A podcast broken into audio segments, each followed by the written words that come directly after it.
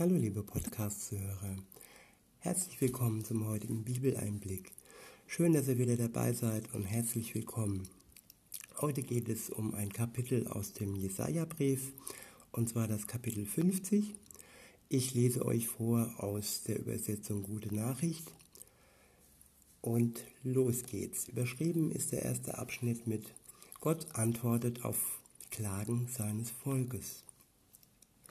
Ab Vers 1 heißt es, der Herr sagt, ihr behauptet, ich hätte Israel, eure Mutter, verstoßen. Zeigt mir doch die Scheidungsurkunde. Ihr behauptet, ich hätte euch, meine Kinder, als Sklaven verkauft, wie man es tut, um seine Schulden zu tilgen. Zeigt mir doch den, dem ich etwas schuldig war. Nein, wegen eurer Schuld habe ich euch weggegeben. Wegen eurer Verbrechen habe ich eure Mutter Israel weggeschickt. Warum stellt sich mir keiner? Warum antwortet ihr nicht? Ihr denkt, ich sei zu schwach, um euch zu helfen. Mein Arm sei zu kurz, um euch zu befreien. Und doch brauche ich nur ein Wort zu sprechen, dann trocknet das Meer aus und die Ströme versiegen, so dass die Fische elend umkommen. Ich kann den Himmel schwarz werden lassen, als trüge er ein Trauerkleid. Gott, der Herr, hat meine Zunge in seinen Dienst genommen. Er zeigt mir immer neu, was ich sagen soll, um die Müden, um die Müden zu ermutigen, zu ermutigen. Jeden Morgen lässt er mich aufwachen mit dem Verlangen, ihn zu hören. Begierig horche ich auf das, was er mir zu sagen hat. Er hat mir das Ohr geöffnet und mich bereit gemacht, auf ihn zu hören. Ich habe mich nicht gesträubt und bin vor keinem Auftrag zurückgescheut. Ich habe meinen Rücken hingehalten, wenn sie mich schlugen, und mein Kinn, wenn sie mir die Barthaare ausrissen.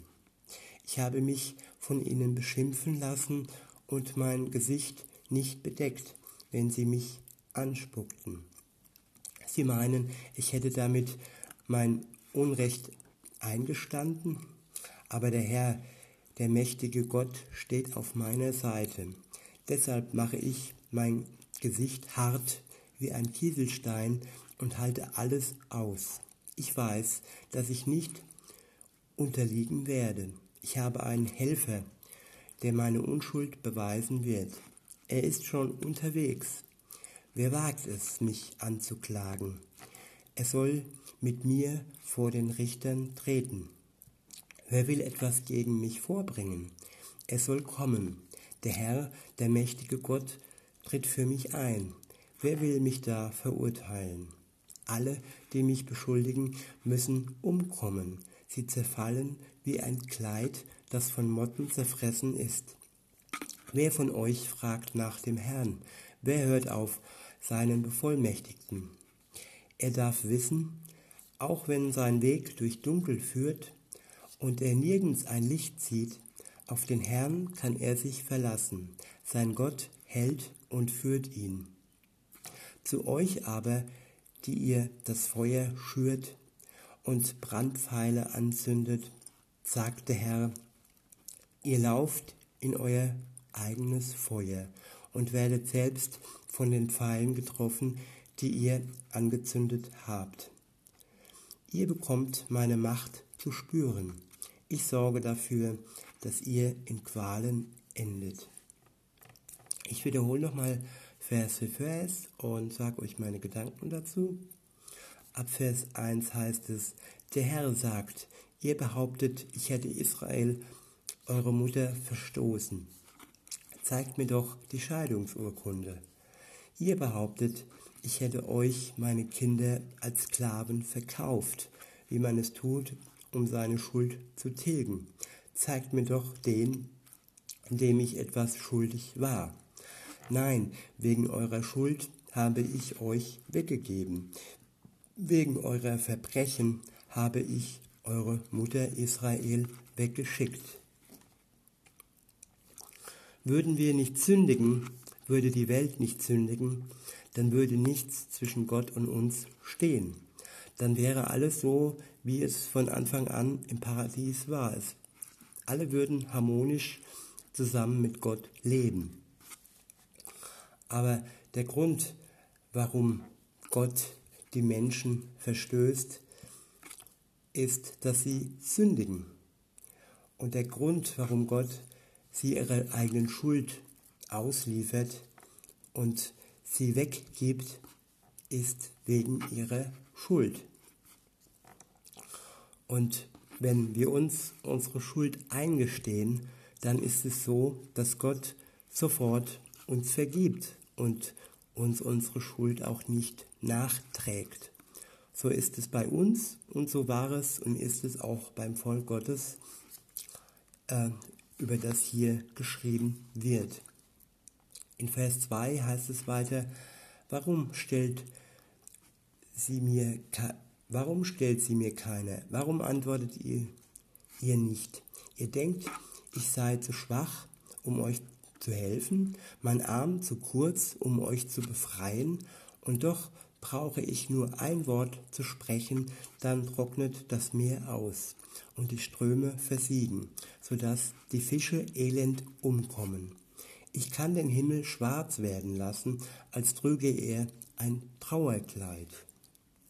Es ist oft so, dass die Menschen Gott ziemlich wenig zutrauen und dass die Menschen Gott einfach nicht die Fragen stellen, die nötig sind. Und dass sie auch Gott nicht antworten, wenn er ihnen eine Frage stellt. Und ähm, dass sie denken, dass Gott zu schwach sei, ihnen zu helfen, dass sein Arm zu kurz sei, um uns zu helfen und um uns zu befreien. Und hier im, in dem Vers steht, und doch braucht Gott nur ein Wort zu sprechen, dann trocknet das Meer aus und die Ströme versiegen, so dass die Fische elend umkommen. Ich kann den Himmel schwarz werden lassen, steht hier, als trüge er ein Trauerkleid. Gott hat sein, seine Hand über allem, über der Natur, über, den, über dem Himmel, über den Wolken. Er ist der mächtige Gott, der alles in seiner Hand hat und der alles steuert. Und er hat die Macht über alles, über die Natur, über die Welt und auch die Macht, uns unsere Sünde zu vergeben. Weiter heißt es dann in Vers 4, Gott, der Herr, hat meine Zunge in seinen Dienst genommen. Er zeigt mir immer neu, was ich sagen soll, um die Müden zu ermutigen. Jeden Morgen lässt er mich aufwachen mit dem Verlangen, ihn zu hören. Begierig horche ich auf das, was er mir zu sagen hat. Er hat mir das Ohr geöffnet und mich bereit gemacht, auf ihn zu hören. Ich habe mich nicht gesträubt und bin vor keinem Auftrag zurückgescheut. Sind wir auch bereit, auf Gott zu hören, jeden Morgen neu auf sein Wort, das er uns in der Bibel mitteilt? Das frage ich mich eigentlich Tag für Tag. Bin ich bereit, das, was ich hier lese, auch in die Tat umzusetzen, auch, auch im Leben umzusetzen? Und das sollte sich eigentlich jeder fragen. Und wenn er uns das Ohr öffnet und uns bereit macht, dann sollen wir hören und sollen handeln nach dem, was wir gehört haben.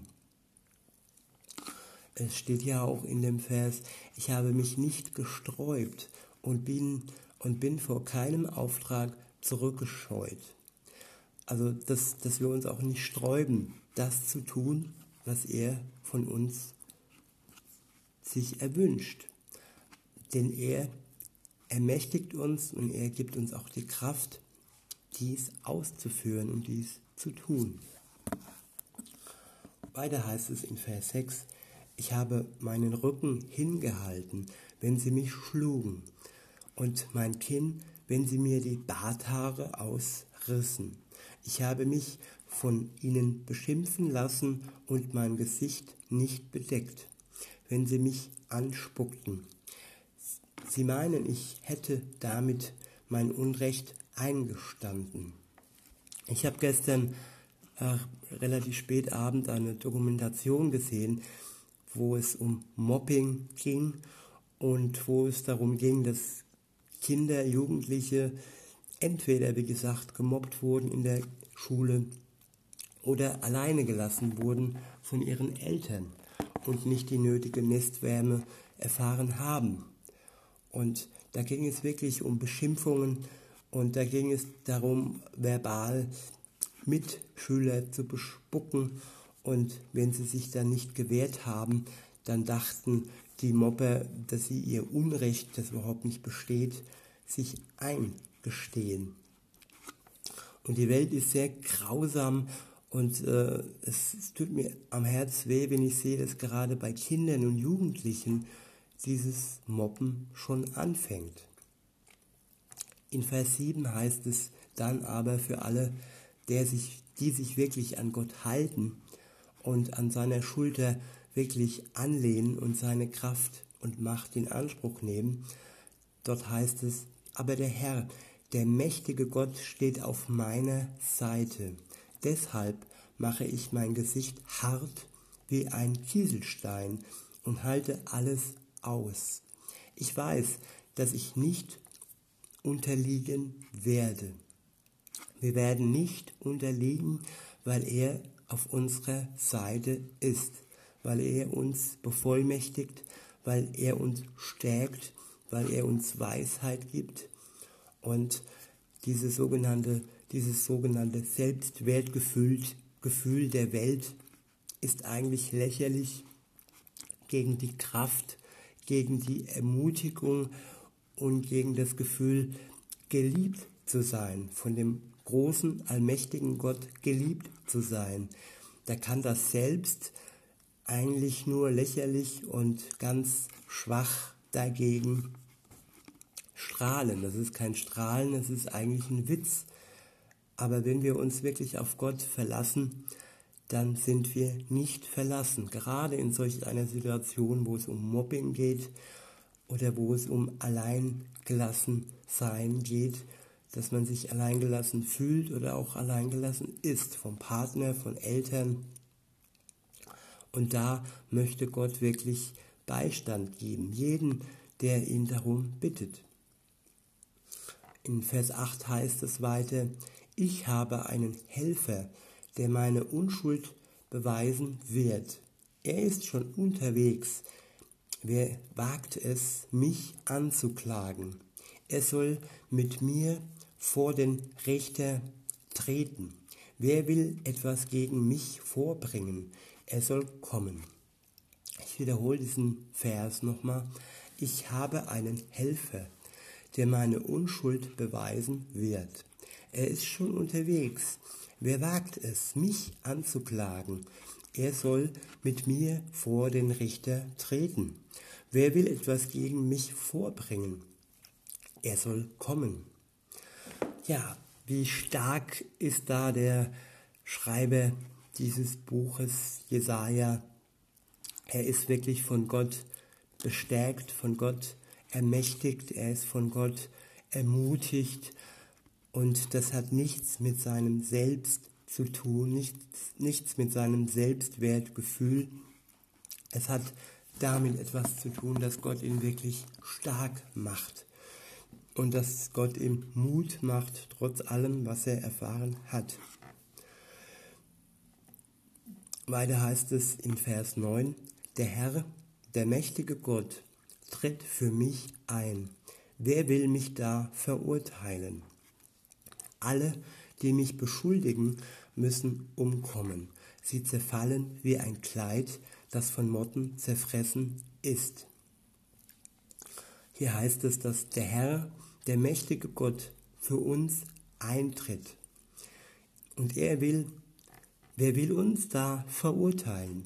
Wer möchte da, ob es wahr ist oder nicht wahr ist, uns den Stein entgegenwerfen?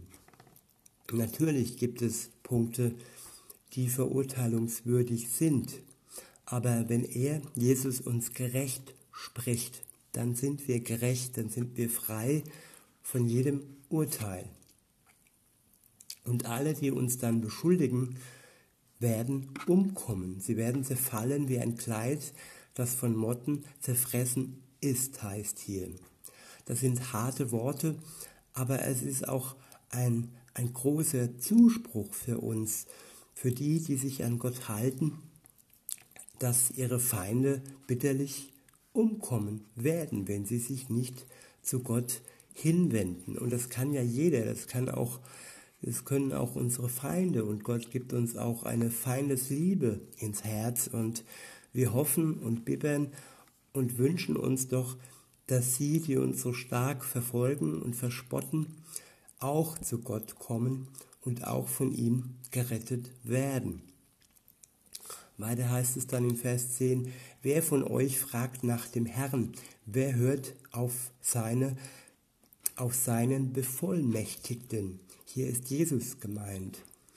Er darf wissen, auch wenn sein Weg durchs Dunkel führt und er nirgends ein Licht sieht, auf den Herrn kann er sich verlassen. Sein Gott hält und führt ihn. Gut, es ist auch Jesaja, der von Gott bevollmächtigt ist, das ist wahr, aber der einzige und große Bevollmächtigte ist alleine Jesus. Jesaja ist nicht für uns gestorben, aber Jesus ist für uns gestorben und er ist Gottes Sohn und auf ihn weist praktisch alles hin. Auch im Alten Testament gibt es viele, viele, viele Hinweise auf Jesus, der kommen sollte und gekommen ist und wieder kommen wird. Und weiter heißt es in Vers 10, Wer von euch fragt nach dem Herrn, wer hört auf seinen Bevollmächtigten? Er darf wissen, auch wenn sein Weg durchs Dunkel führt und er nirgends ein Licht sieht, auf den Herrn kann er sich verlassen. Sein Gott hält und führt ihn. Zu euch aber, die ihr das Feuer schürt und Brandpfeile anzündet, sagt der Herr, ihr lauft in euer eigenes Feuer und werdet selbst von den Pfeilen getroffen, die ihr angezündet habt. Ihr bekommt meine Macht zu spüren. Ich sorge dafür, dass ihr in Qualen endet. Man muss hier wirklich festhalten, es geht hier um das eigene Feuer, das sich die Menschen, die ohne Gott unterwegs sind, selbst gemacht haben und die dieses Feuer auch selbst schüren, dass es äh, am Lodern bleibt, dass es am Brennen bleibt. Und die Brandpfeile, die sie treffen, die haben sie praktisch selber losgeschossen durch ihre Schuld und durch ihre Gottesferne. Und ja, wenn wir doch die Wahl haben zwischen dem Feuer, das uns verzehrt und das uns äh, zerstört, und die Wahl für einen Gott, der uns hilft, der uns stärkt und der uns retten möchte, dann würde ich mir wünschen, dass wir die Wahl richtig treffen und uns an Jesus wenden, der uns gerne hilft und der uns gerne unsere Schuld vergibt. In diesem Sinne wünsche ich euch einen schönen Tag und sag bis denne.